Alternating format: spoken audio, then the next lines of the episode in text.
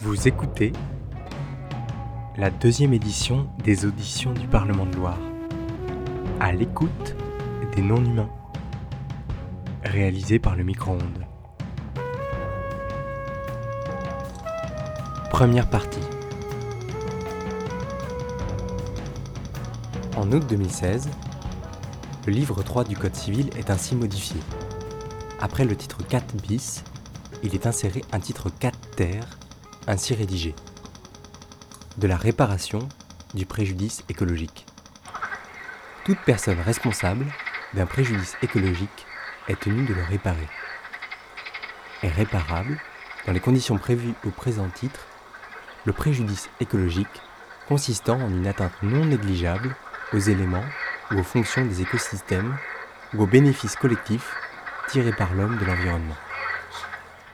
L'action en réparation du préjudice écologique est ouverte à toute personne ayant qualité et intérêt à agir, tels que l'État, l'Agence française pour la biodiversité, les collectivités territoriales et leurs groupements dont le territoire est concerné, ainsi que les établissements publics et les associations, agréées ou créées depuis au moins 5 ans à la date d'introduction de l'instance, qui ont pour objet la protection de la nature et la défense de l'environnement.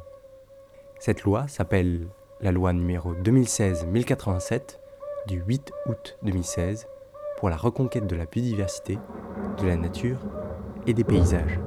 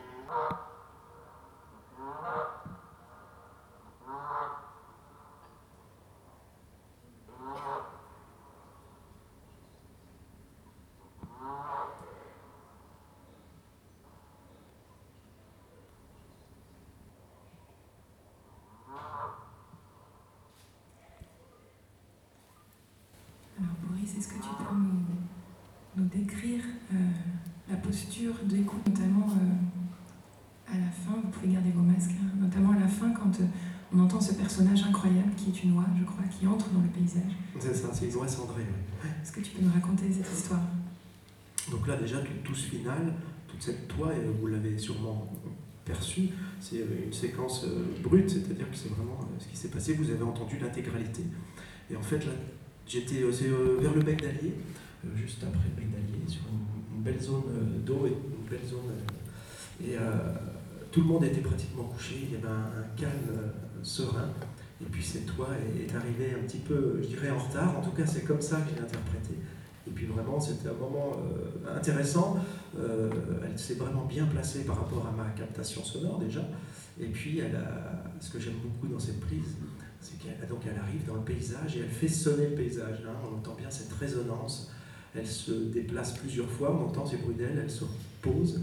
Et, euh, et c'est ce que j'aime beaucoup dans cette séquence. Voilà, c'est aussi l'acoustique du lieu. Comment sonne ce, cette oie dans ce lieu et on a presque l'impression qu'elle s'en amuse un petit peu. Si l'oie cendrée s'amuse à faire résonner le paysage, on dirait que les humains, par mimétisme, s'amusent à faire résonner le bassin versant de la Loire, comme une réponse poétique à l'urgence écologique dramatique qui les surplombe. Parmi la deuxième édition des auditions du Parlement de Loire, qui s'est tenue à Blois, à l'école du paysage, le 14 décembre 2019, nous écoutons Pascal Polo, un du Polo, pôle des arts urbains, des projets, donc nous euh, raconter l'émergence après, de cette proposition gens philosophique. Qui, qui injecte des contenus dedans, donc euh, et principalement quand même le- le- le- l'auteur hein, qui écrit tout ce processus, c'est Camille, c'est avec sa, son BRL, Camille de Toledo, qui est écrivain. Euh, et qui, euh, qui a beaucoup écrit sur la question des institutions potentielles. Ok. Cette idée qu'il faudrait imaginer des institutions du futur. Et c'est une rencontre entre lui et euh, tout un tas de, de gens intéressés à la question Ouais. de la loi, que sont effectivement le directeur de la mission, Mhm. Virginie qui est arch- archéologue, les gens qui composent cette petite commission là. Et le lieu d'accueil, c'est le polo en fait. euh. Le- la structure qui organise, c'est le polo. En gros, c'est euh, le polo qui coordonne tout ce, tout ce bousin, mais le projet est écrit par euh, cette commission et cet auteur. Ok. Et, Et, euh, et ça, et ça s'ancre dans le fait que euh, le rapport des auditions va être écrit par euh, la commission et Camille. Gros, notre, notre pari, c'est de dire plutôt que de réfléchir in abstracto à la question de la protection de la nature, en fait, on prend un, un- un cas qui est dans le cas le plus proche de nous et le plus, avec lequel on a le plus d'empathie, qui est la loi, tu vois, qui est la, la communauté biotique avec laquelle on se sent d'empathie, tu vois. Et on essaie de se dire, bon, bah, comment concrètement on pourrait faire pour euh, lui reconnaître une existence euh, à la fois juridique et, et- et politique. Il y a déjà euh, genre les syndicats de bassins versants, tout ça. Est-ce qu'ils se joignent du coup à ce mouvement, genre Bah, les sages un- Pour l'instant, c'est un peu délicat. Nous, on aimerait bien. Ouais. Euh, tu peux aller voir sur. Vous pouvez aller jeter un œil au mur. On a mis quelques contributions qu'on reçoit. Alors, il y a des trucs euh, gentils, il y a des trucs beaucoup moins gentils. Euh, C'est-à-dire qu'il y a des gens qui estiment qu'on les dépossède, euh, enfin que notre propre, alors que nous on fait juste une réflexion. Le truc qu'il faut bien comprendre, c'est que nous on fait pas un parlement de loi. On réfléchit à comment on pourrait faire un parlement de loi. Ce qui est très très différent. Nous on n'a jamais dit qu'on était un parlement, tu vois. On n'est pas du tout, euh, on n'est pas stupide, tu vois. On- n'est pas du tout légitime pour parler au nom de la loi, c'est pas du tout l'enjeu. Il y a ce, il y a ce double, Ouais. ce double jeu qui fait que des fois ça, ça a causé un certain nombre de soucis, et notamment avec ces acteurs-là particulièrement avec le Pélois, qui au début était dans le projet et puis qui s'est un peu vexé, on ne sait pas trop pourquoi. L'établissement public Loire, c'est Ah, la, la grosse structure en gros euh, syndicale qui, euh, qui gère les questions de, notamment de risque d'inondation, des barrages euh, autour de la Loire. Enfin, surtout, c'est surtout elle qui gère les barrages. D'accord. En fait, il y a un enjeu de légitimité. Quoi. Mm. Et justement, l'idée, c'est peut-être de, de- de- de dépasser des questions d'appartenance et d'arrêter de penser la nature comme quelque chose d'extérieur qui appartiendrait à, quelque chose d'autre. C'est justement un, un exercice de refonte de ce type de catégories-là, que sont euh, évidemment nature, culture, évidemment humain, non humain, évidemment, mais aussi on pourrait dire, euh, soit surtout peut-être même d'ailleurs, euh, appartenance. Et finalement c'est assez récent cette idée que la nature nous appartiendrait. Ça a quelques siècles, tu vois. C'est euh, c'est- c'est pas du tout une idée qui est, qui est finalement si forte. quoi. Ouais. Alors elle est ancrée très fort dans nos métaphysiques et dans nos anthropologies euh, contemporaines, mais euh, au final, euh, on peut tout à fait, euh, intellectuellement en tout cas, euh, réfléchir autrement. quoi. Et puis en France, en plus, on est doté de, de- bah, de Philippe Descola qui a beaucoup bossé sur ces questions-là et qui, qui- qui, justement a fait tout un cours sur la notion d'appartenance euh, très dernièrement, là, en 2018, là, au Collège de France, 2017. Et, euh, et c'est assez intéressant, tu vois, de, de venir justement euh, au-delà de la destruction du couple nature-culture, venir voir qu'il y a d'autres, tout un tas d'autres concepts en Mm. fait qui- qui- qui- qu'il faudrait arriver à déconstruire ou à recombiner différemment. Et, euh, et l'appartenance en est une.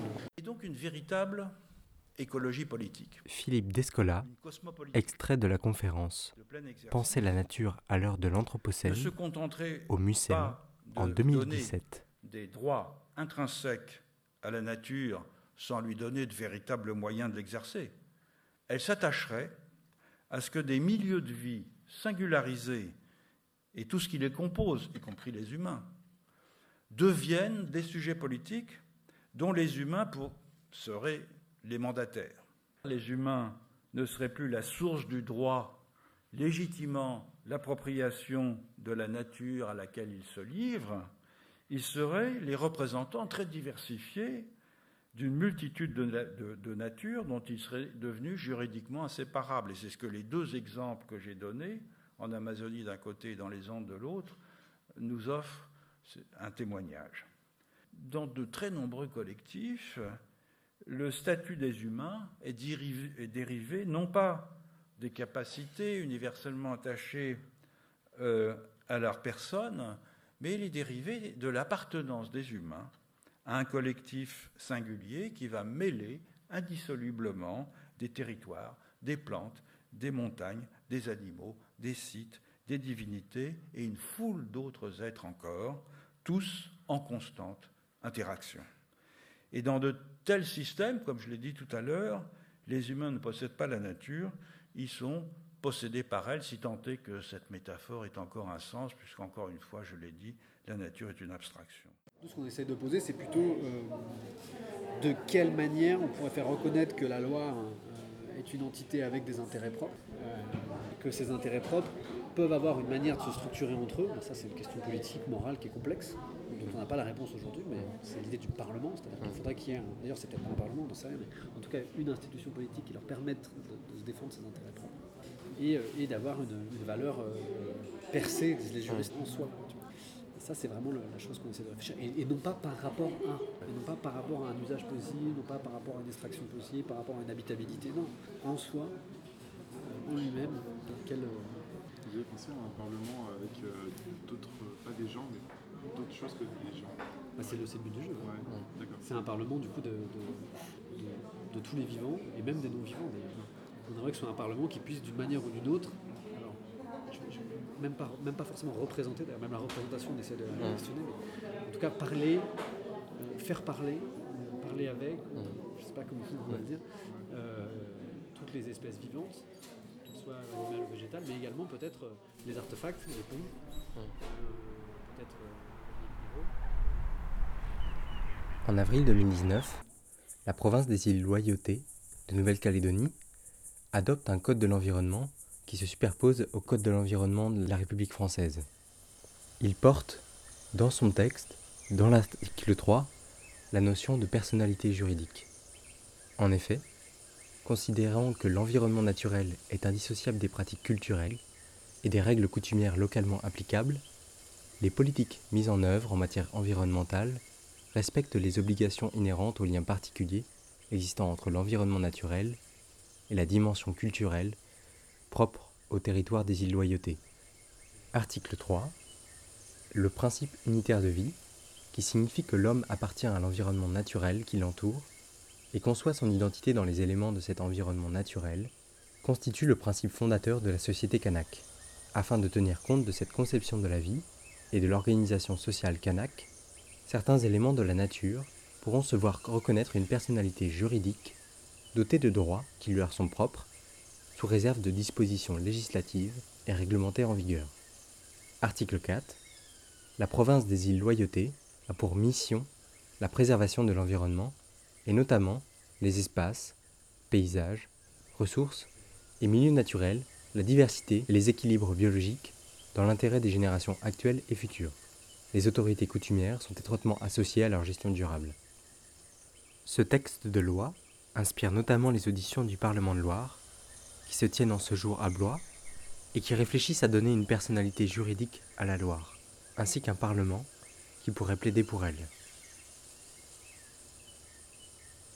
Dans cette proposition sonore, vous avez pu entendre Boris Jolivet, audionaturaliste, Lolita Voisin, directrice de l'école de la nature et du paysage de Blois, Pascal Ferrin, chargé de projet au Polo, et Philippe Descola, anthropologue.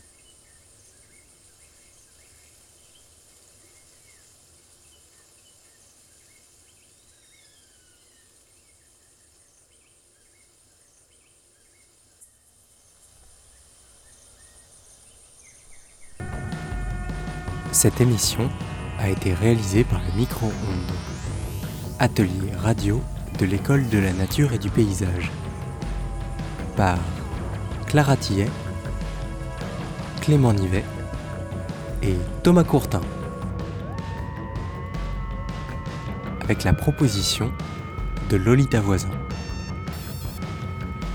Les auditions du Parlement de Loire sont portées par le Polo, pôle art et urbanisme, avec l'écrivain et juriste Camille de Toledo et les membres de la commission pour la création d'un Parlement de Loire. Les partenaires, la mission Val-de-Loire Patrimoine Mondial, cyclique Centre Val-de-Loire, le COAL, Coalition Art et Écologie. Elles s'inscrivent dans le programme artiste ingénieur hashtag Génie Génie, bénéficiaire du soutien de la région Centre Val-de-Loire.